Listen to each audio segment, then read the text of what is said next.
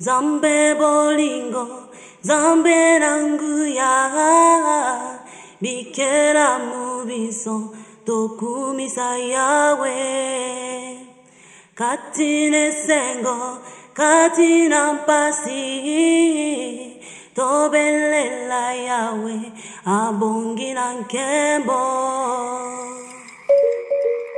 Nós de manhã bebíamos sempre leite, leite lá fora com a minha mãe, a minha mãe fazia-nos leite lá.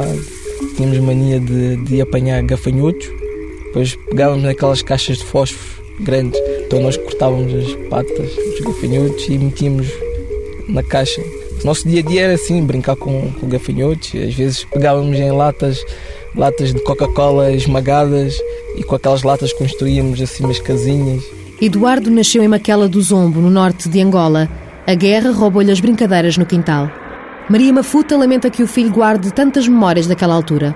O que aconteceu naquela época não era assim fácil.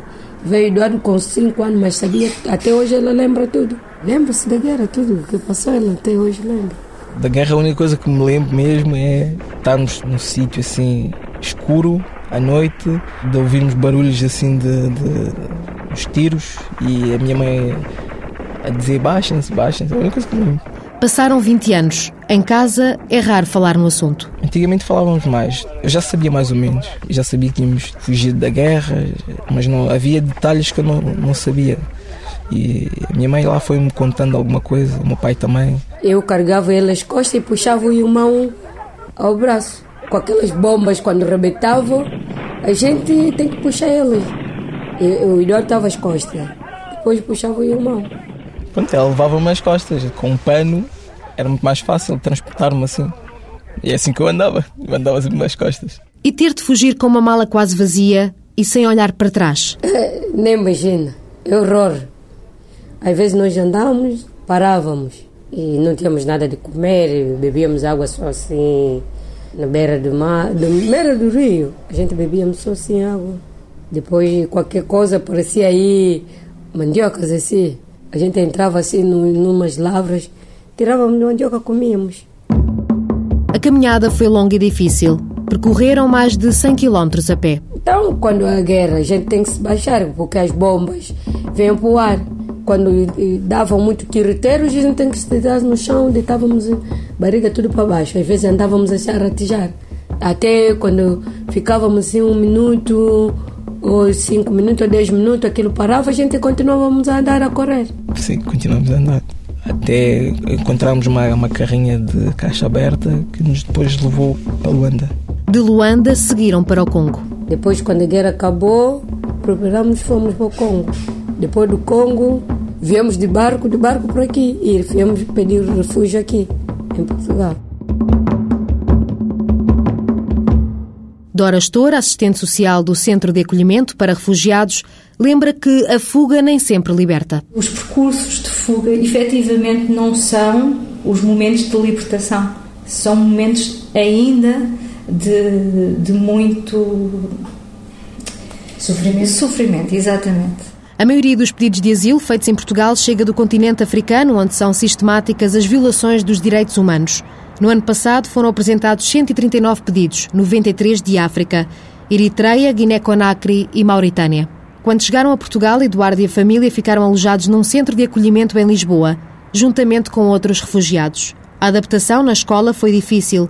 Não conseguia esconder a vergonha. Eu, se calhar, neste momento, não, não vou dizer que tenho vergonha de ser refugiado, mas quando era mais novo, quando andava na primária, pronto, tinha um pouco de vergonha de levar os meus amigos à minha casa, porque sabia que iam descobrir que eu era refugiado, porque iam ver que eu estava no centro e estava no centro de, de, de, refugiados e que tinha lá mais refugiados e é óbvio, era fácil de descobrir. Ainda hoje, quando tem de pronunciar a palavra refugiado, baixa o tom.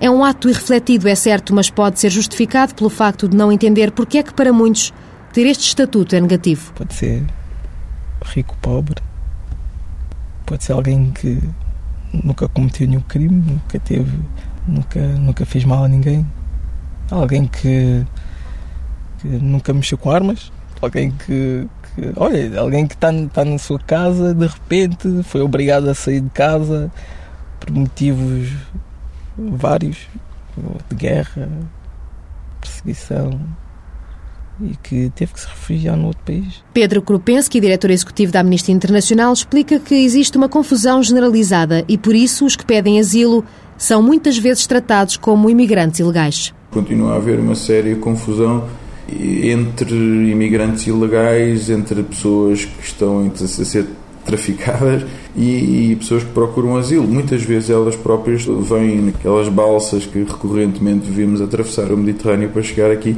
Nesses mesmos barcos há pessoas que estão de facto nestas três condições e normalmente têm um tratamento totalmente uniforme. Não há ainda mecanismos para dar um tratamento diferenciado a estas pessoas. Eduardo não consegue apagar a revolta. É óbvio que revolta qualquer pessoa sente, não é? Porque ser obrigado, ser obrigado a sair do seu próprio país devido à guerra, qualquer pessoa sente sempre revolta. A mãe, Maria Mafuta, não esquece. Custou-me, custou-me. Até hoje custa-me. Até graças a Deus, agora como eu estou aí sempre à África, agora já já estou assim um bocado aliviado. Mas antigamente eu vivia sempre assim, muito triste. Só tinha cá eu e os meus filhos. Os meus filhos não conheço ninguém. Da minha família, não conheço quero conhecer, quero, quero conviver com as pessoas que vivem lá e ver mais ou menos como é que era a minha vida naquela altura, como é que era a vida dos meus pais.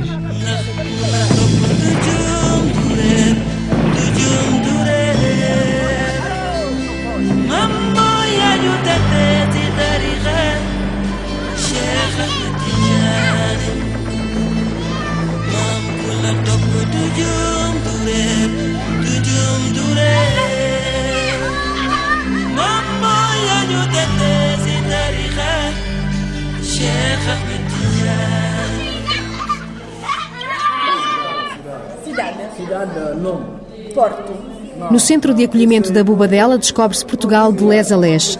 Na sala de informática, sentados em frente ao computador, dois jovens africanos navegam pelo norte do país. É, pequenino Porto, Gaia, tudo grande Porto. O centro da Bubadela foi o primeiro abrigo de Iana em Portugal. Veio da Bielorrússia há oito anos. Começa por dizer que do país de origem só guarda boas lembranças. Ai, só guardo coisas boas. É uma cidade pequena, mas que fica ao pé do rio, então tenho uma natureza assim muito bonita. E comida também muito boa. Então guardo estas imagens da comida, da natureza, do tempo, da neve, que aqui não há. Diz que quer regressar, mas não para viver. Talvez adorava mesmo de voltar e, e tentar ver aquelas coisas todas minhas da minha infância. Mas viver, definitivamente, não. Não, não. Tinha 14 anos quando saiu da Bielorrússia. Na altura pensava que ia fazer uma simples viagem como tantas outras. Fez as malas com vontade. Os pais decidiram que eu, minha mãe e minha irmã íamos de férias. Então eu estava toda contente para ir de férias. Mas afinal não foram férias nenhumas. Porque o pai, à última da hora, teve que fazer assim depressa os documentos e tivemos que sair. E Ana estranhava o ambiente em casa, mas nunca desconfiou de nada em concreto. Eu sei que aquilo era uma situação assim muito. um ambiente bastante pesado lá em casa, porque recebíamos essas chamadas assim muito estranhas à meia da noite. Muitas vezes o pai também não estava em casa. Para evitar o sofrimento, os pais optaram por esconder o que se estava a passar. Os pais realmente fizeram tudo para que nós não, não nos apercebêssemos. E daí que eu sei que, por exemplo, a Anastácia, a minha irmã, ela não tem memórias nenhumas daquela altura. Eu fico muito contente que ela não tem memórias nenhumas, porque realmente isso não, não são memórias que se tenham aos 12 anos. E eu acho que aquilo marca, marca muito. Mais tarde, soube que o pai foi ameaçado e perseguido por estar ligado a uma das maiores empresas do país acabaram por pedir asilo na Alemanha. Aquilo foi horrível. Porque eu, aos 14 anos, toda loira, de olhos claros, estava lá sentada estava lá uma fila de homens árabes, muçulmanos, meu Deus, de modo como eles olhavam Sério, eu estava com medo, só me caíam as lágrimas. Eu depois já não queria sair de lá do meu quarto, daquele nosso edifício. Mas com o passar do tempo, a vida na Alemanha começou a ganhar pulso. Estávamos tão integrados naquele país, eu adorava aquilo, porque o meu professor comprou dicionários e livros de conversação de russo-alemão ele começou a aprender russo para me poder ensinar alemão. Quando já estava integrada, Iana teve de voltar a sair, mas desta vez com direito à segurança máxima. Eu dizia, oh pai, mas, mas parece que, é que somos bandidos ou coisa assim, por que que nos levam assim tão separados, não sei o quê. E o pai estava-nos a explicar que era por causa da nossa segurança e não era porque nós tínhamos feito qualquer coisa mal. Em Portugal, a surpresa. Nós, depois de termos estado na Alemanha, onde nós não podíamos sair 30 quilómetros ah, longe da nossa casa, tínhamos a morada apontada nos nossos documentos e daí que se nós fôssemos apanhados numa zona que fosse mais de 30 km da nossa casa, isso já podia ser complicado. Enquanto que aqui em Portugal ele disse: vocês podem ir a tudo que é sítio, talvez Açores Madeira não, porque não vão chegar a tempo para ir à entrevista. E eu, assim, como é possível? Realmente foi um, um grande choque estando mesmo já na Europa. Maria Emília Lisboa, do Gabinete de Apoio ao Refugiado, do CEF, conta que quem pede asilo tem que obedecer a determinados requisitos. É efetuada uma entrevista no aeroporto, são feitas perguntas para procurarmos saber as razões que determinam o pedido de asilo, não é? E a recolha de provas que eventualmente o cidadão tenha com ele e depois é elaborado um relatório e com base nesse relatório é preferida uma decisão, é notificado ao cidadão e desta decisão ele pode depois interpor recurso no prazo de 72 horas. Há cerca de 500 refugiados no país. António Guterres, o alto comissário para os refugiados, considera que dar abrigo é mais do que um ato de boa vontade, é um ato de inteligência. Ter condições de acolhimento adequadas, ter condições de integração adequadas, ter uma atitude positiva uh, em relação ao que é diferente, uh, é algo que não passa apenas pela generosidade, é uma questão de interesse próprio. Quando a generosidade não é possível, ao menos que tenhamos aquilo a que às vezes se chama um auto-interesse iluminado, inteligente. Apesar das dificuldades, António Guterres não tem dúvidas. Portugal é um país acolhedor? Eu acho que somos um país aberto. Somos um país em que eh, a atitude que existe em relação aos estrangeiros em geral é mais positiva do que em muitos outros países europeus mais ricos do que o nosso. O Acnur faz-se representar pelo Conselho Português para os Refugiados. O CPR é o órgão que garante todo o tipo de apoio a quem precisa de asilo. Há o apoio uh, direto, seja a nível de cuidados médicos, a nível do apoio da procura de emprego, já numa fase posterior, a nível da educação, quando há crianças. Mas para quem chega, muitas vezes o mais importante é o afeto. Aqui procuramos trazer um bocadinho o brilho da esperança ao olhar de cada um, porque muitas vezes chegam com o olhar baço, sem esperança.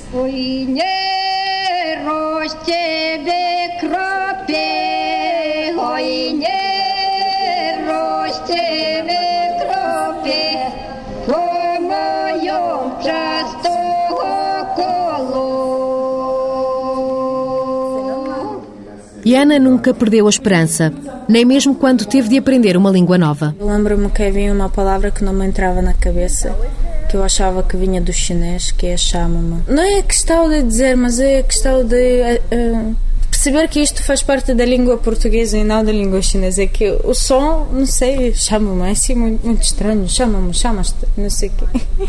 Acho assim muito uma palavra muito cômica. Isabel Galvão, professora de português do Centro da Bobadela, acrescenta que aprender pode ser também uma forma de interação. A língua portuguesa de alguma maneira, passado algum tempo, passa a ser também um ponto de encontro. O próprio refugiado, não é? O próprio requerente de asilo percebe claramente que tem que aprender a língua.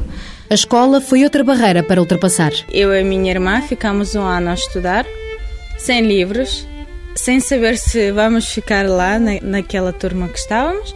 Eu estava no nono e eles disseram que eu tinha que fazer exames do oitavo ano para comprovar que eu realmente tenho conhecimentos do oitavo ano. Eu não fiz exames nenhums e sem livros passei de ano. E Ana garante que nunca sentiu discriminação na pele, mas lembra que a diferença não é bem aceita. Tinha um rapaz deficiente na minha turma, então nós ficávamos assim mais os três. Eu, que era refugiada, ela que vinha da África e ele que, porque, ela, porque era deficiente.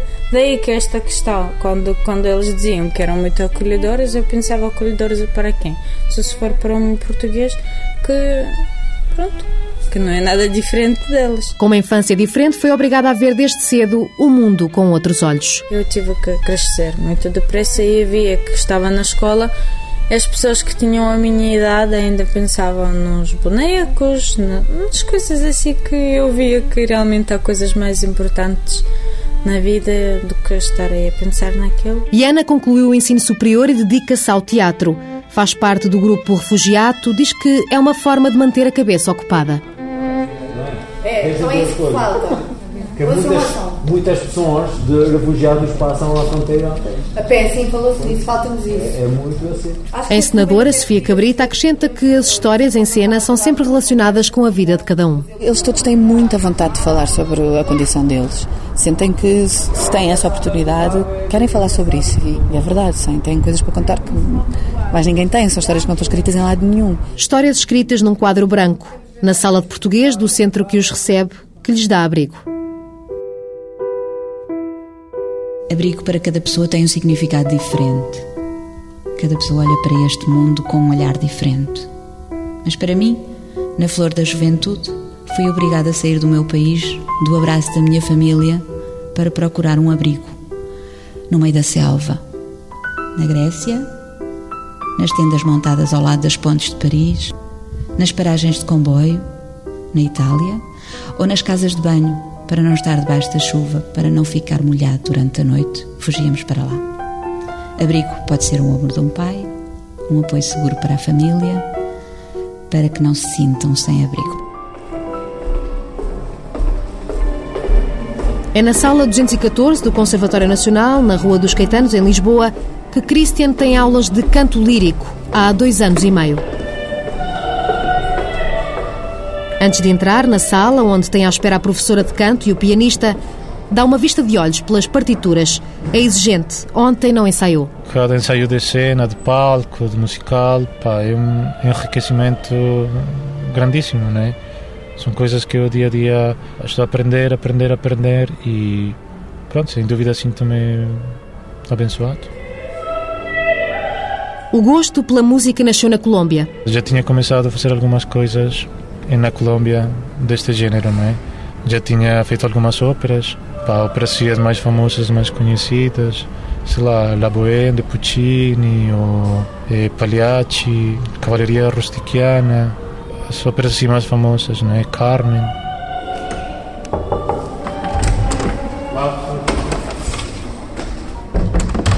A professora de canto, Manuela de Sá, admira o percurso que tem feito. Fez uma boa audição no Teatro São Carlos, foi escolhido como primeiro barítono dos reforços do coro.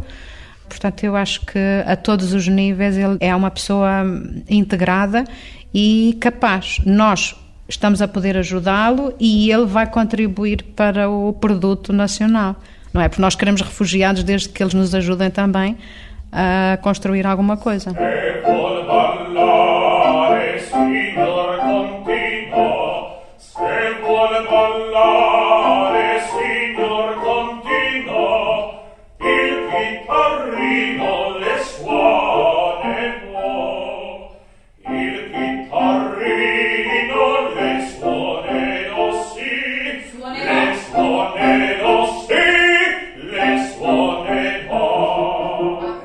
Para Christian, ser refugiado não é uma condição que esteja predestinada, é antes um acaso infeliz. Tímido, não gosta de falar do que lhe aconteceu. Pela primeira vez decide contar a história que lhe partiu a vida em dois. Começa por dizer que nem sabe ao certo identificar as razões pelas quais foi alvo de perseguição, mas acrescenta que a política na Colômbia tornou-se insustentável. Se dás de comer a um grupo, o, o exército mesmo, o dia seguir pode vir tipo a guerrilha ou os paramilitares e vai culparem-te de, de ser um cúmplice mesmo de pronto de outro grupo não é? E isto para eles é uma ameaça. Então pronto vais embora ou matam-te a ti e a família e pá, e tudo o que conhecerem que seja tipo chegado a ti é mesmo pronto desaparece logo. Recorda o dia em que tomou a decisão de fugir ele e a mãe. Íamos às compras e fomos parados, tipo, o caminhão das compras foi parado e pronto, tiraram do carro e tiraram a comida toda, mandaram a comida para o chão e depois começaram tipo a dizer que nós estamos a ser informantes de outros grupos, não sei o quê, não sei o quê. Foi vítima de tortura psicológica. A coragem saiu-lhe caro. Decidimos ir à polícia, né? Fizemos uma queixa e pronto. E dois dias passados, as pessoas de, de quem tínhamos feito queixa Estão a procurar, a tentar procurar quem é que havia dito aquilo e quem é que havia feito a queixa, não sei o quê, e pronto. Foi dessa maneira que nós tínhamos de desaparecer mesmo. Senão íamos a ser mortos, né? A fuga foi a única solução. Fugir é uma palavra feia, mas, mas pronto, tínhamos de sair mesmo daquele sítio onde tínhamos a casa no campo, né? deixar aquilo e ir para a cidade procurar fazer alguma outra coisa. E pronto, já na cidade também tivemos assim alguns telefonemas e coisas que, que estão a já invadir outra vez a privacidade da família. E foi já quando decidimos tipo, mesmo ir embora. E tudo começou só por dar um prato de comida a, a um grupo qualquer. Para Christian foi como levar uma bufetada. E naquela altura era difícil tipo sentir eh, aquela humilhação de, sei lá, de tu não poderes fazer nada contra aquilo, que para mim é uma injustiça, não é? Como se uma pessoa passar no elétrico e batesse na tua cara e for embora. E tu ficares tipo naquela, não posso fazer nada, não é? A viagem foi planeada. Escolheram um país considerado seguro. Surgiu a hipótese de ir para o Chile. Entretanto, começámos a procurar outros países. E pá, e ao final conseguimos encontrar Portugal por dicas de outras pessoas. Portugal era um país entre aquelas, tipo, não estava no primeiro lugar, mas estava entre, entre os sete ou oito primeiros lugares. Mas era um dos países mais tranquilos que conseguimos encontrar. Porque a segurança não tem preço. Só para procurar uma tranquilidade ou outra coisa que, pá, que às vezes o dinheiro não compra, não é? Ou seja, eu, por exemplo, andar pelas ruas de Lisboa às duas, três da manhã às seis da tarde, às seis da manhã. Pá, é uma coisa totalmente diferente para mim. Foi obrigado a vender os instrumentos musicais. Fazer uma viagem também não é uma coisa que se faz em 24 horas, tipo, se não tens o dinheiro todo, né? tens de, de tentar procurar e juntar o dinheiro que tens por várias partes e depois pronto. Por exemplo, a mim faltava dinheiro para viajar e tive tipo de vender os meus instrumentos e sei lá, vender livros.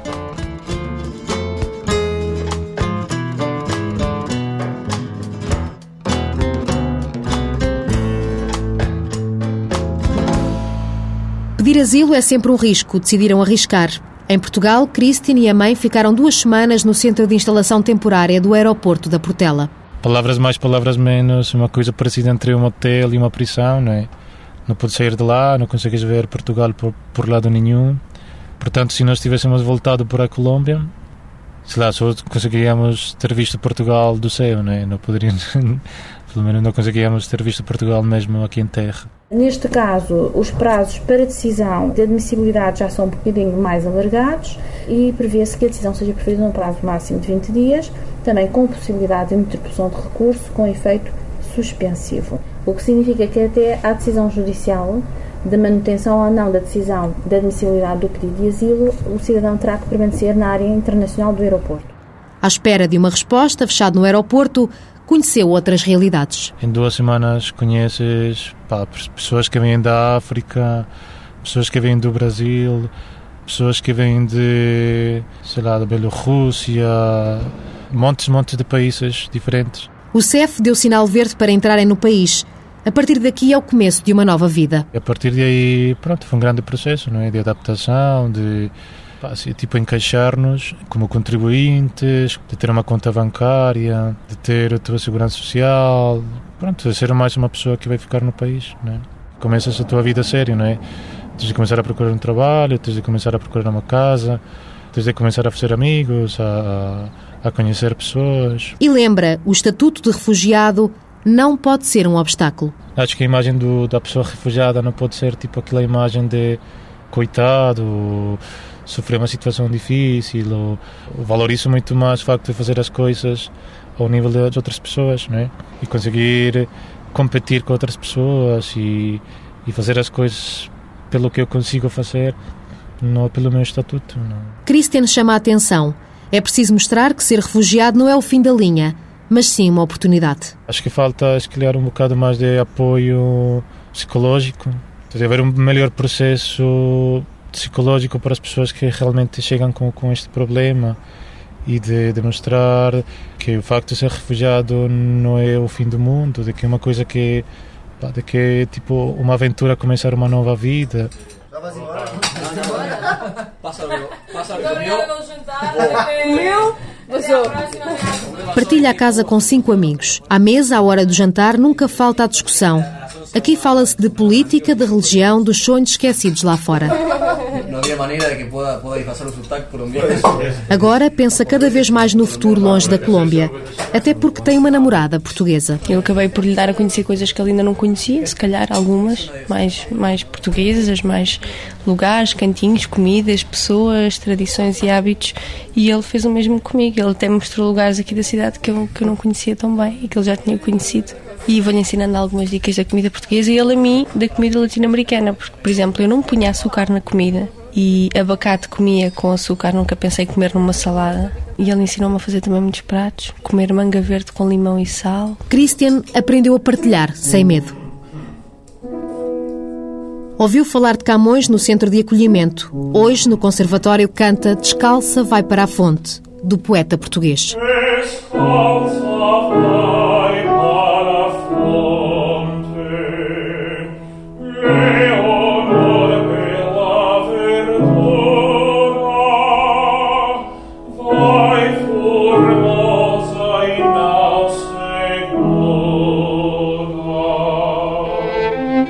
Lá atrás ficaram as brincadeiras com gafanhotos no quintal, as casas de lata machucadas, os livros em russo, os instrumentos musicais.